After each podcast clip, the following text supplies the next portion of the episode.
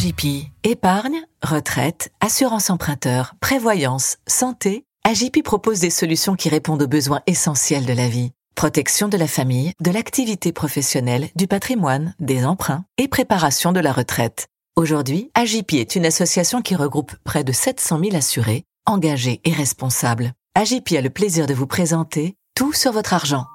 Bonjour, je suis Jean-Philippe Dubosc et vous écoutez le cinquième épisode du hors-série du podcast Tout sur votre argent consacré à la finance responsable.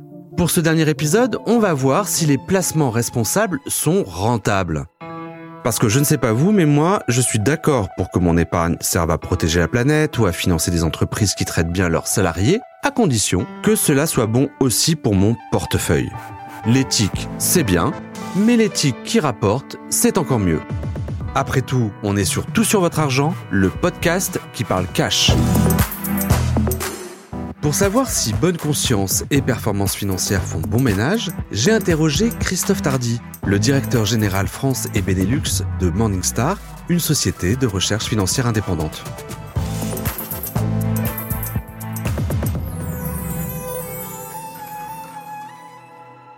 Christophe Tardy, bonjour. Bonjour. Est-ce que cela rapporte d'investir dans un placement financier vertueux? Il y a quelques années, on pensait que ça coûtait, parce qu'il fallait faire des investissements pour moins polluer, pour traiter mieux ses employés. Ensuite, on est venu sur une période où on a vu que ça rapportait. Et enfin, maintenant, il n'y a pas vraiment de consensus. Euh, moi, je pense que c'est neutre, mais ça évite des risques. Et c'est ça qui est important finalement, parce que si ça ne rapporte pas, ça ne coûte pas, et surtout, ça peut éviter des gadins. Prenons le, risque ESG. Une bonne gouvernance aurait pu éviter à Volkswagen de sombrer dans le scandale de Dieselgate. Je vous rappelle, c'est Volkswagen qui avait menti sur les émissions de ses moteurs diesel. Donc le cours de bourse a chuté de façon très importante à cause de ce scandale. Une bonne gouvernance l'aurait évité. Deuxième risque important, c'est le risque climatique. Donc si on prend juste l'impact du climat sur la société, on comprend bien qu'une société dont l'activité est la pêche va, si elle ne change pas son business, avoir des lendemains plutôt douloureux dans le futur si elle ne prend pas en compte ce risque climatique. Donc, au pire, si ça rapporte pas, c'est neutre, ça évite des risques, et en plus c'est bon pour la planète, c'est bon pour la société, donc pourquoi s'en priver? Donc si je vous comprends bien, en fait, il suffit d'acheter des actions d'entreprise ayant une bonne note ESG et c'est bon. Non, ça ne suffit pas. Il faut prendre en compte le secteur économique de la valeur, la nationalité. Vos investissements dans les actions russes n'ont pas dû rapporter beaucoup cette année. Mais surtout, bien sûr, la santé financière de la société. Et si on rajoute en fait la notion ESG, c'est quelque chose aussi qui est important pour un investissement de long terme en termes de santé financière, on voit que les sociétés qui prennent plus conscience de l'impact qu'elles ont sur la société, qui traitent mieux leurs salariés, qui les payent mieux, ont un engagement en retour des salariés qui est meilleur et donc de meilleures performances. Est-ce que Christophe, c'est pas plus simple et plus rémunérateur d'acheter des parts de fonds ESG C'est plus simple, c'est sûr. Quand vous achetez des parts de fonds, vous déléguez la gestion de votre portefeuille à une équipe de gestion. Donc cette équipe, elle est expérimentée, elle est experte, elle a les moyens et surtout elle a le temps. Quand vous êtes investisseur individuel, il est difficile pour vous de suivre en temps réel les valeurs que vous avez en portefeuille. Au contraire, c'est le travail de cette équipe de gestion. Donc, moins de risques. En plus, si on rajoute la couche ESG, vous allez avoir aussi la possibilité d'investir selon vos convictions puisque vous avez un grand choix de fonds qui vont vous permettre à chaque fois de trouver ce qui correspond à vos convictions. Et en plus, la société de gestion va pouvoir voter pour vous. Donc elle va afficher sa politique de vote. C'est quelque chose qu'il faut aussi que vous regardiez avant d'investir. Et du coup, ça va donner plus de poids à votre investissement. Alors Christophe, on voit apparaître des ETF ESG. Alors est-ce que dans un premier temps, vous pouvez nous expliquer en quoi consistent ces ETF et nous dire si cela vaut le coup d'investir dans ces fonds indiciels responsables? Alors, quelques définitions. Un ETF, c'est un fonds qui va répliquer le comportement d'un indice. Qu'est-ce que c'est qu'un indice? Donc, on va prendre le plus connu en France, l'indice CAC 40. Donc l'indice CAC 40 est un indice, c'est donc un portefeuille fictif composé des 40 plus importantes valeurs de la cote de Paris et ça va nous donner une indication du comportement du marché français. Donc l'ETF CAC 40 va répliquer de façon exacte le poids de chacune de ces valeurs et donc la société, l'ETF, va investir dans les 40 actions qui composent l'indice CAC 40. Donc là, on a une réplication physique totale de cet indice.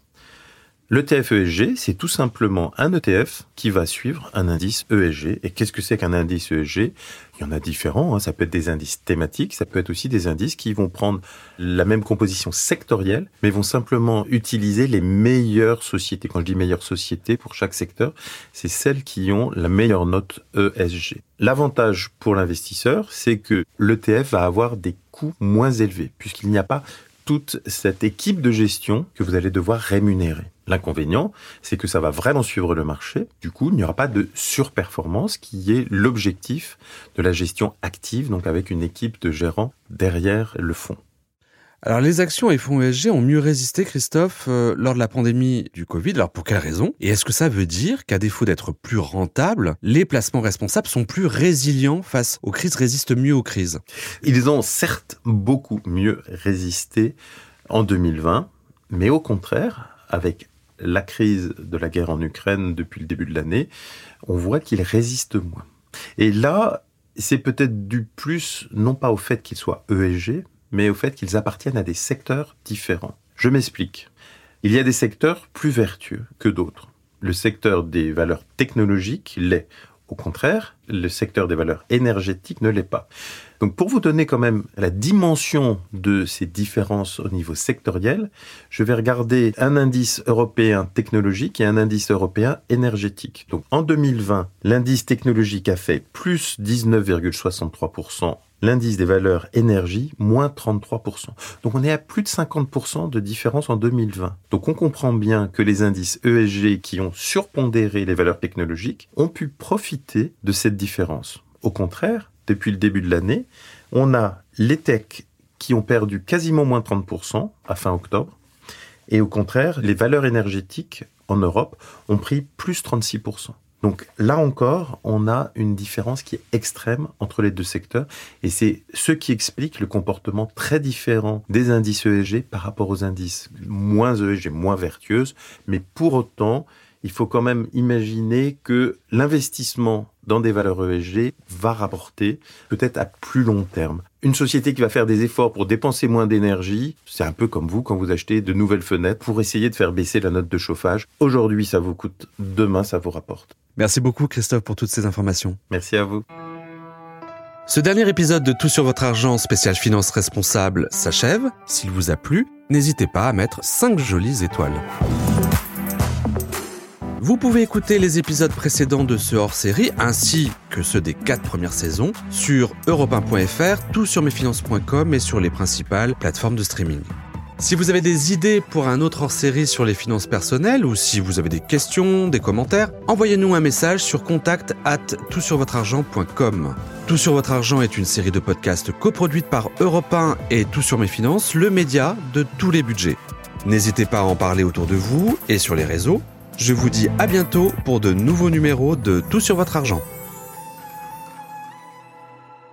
C'était Tout sur votre argent avec AJP AJP est une association qui regroupe près de 700 000 assurés, engagés et responsables. Épargne, retraite, assurance emprunteur, prévoyance et santé, AJP propose des solutions qui répondent aux besoins essentiels de la vie.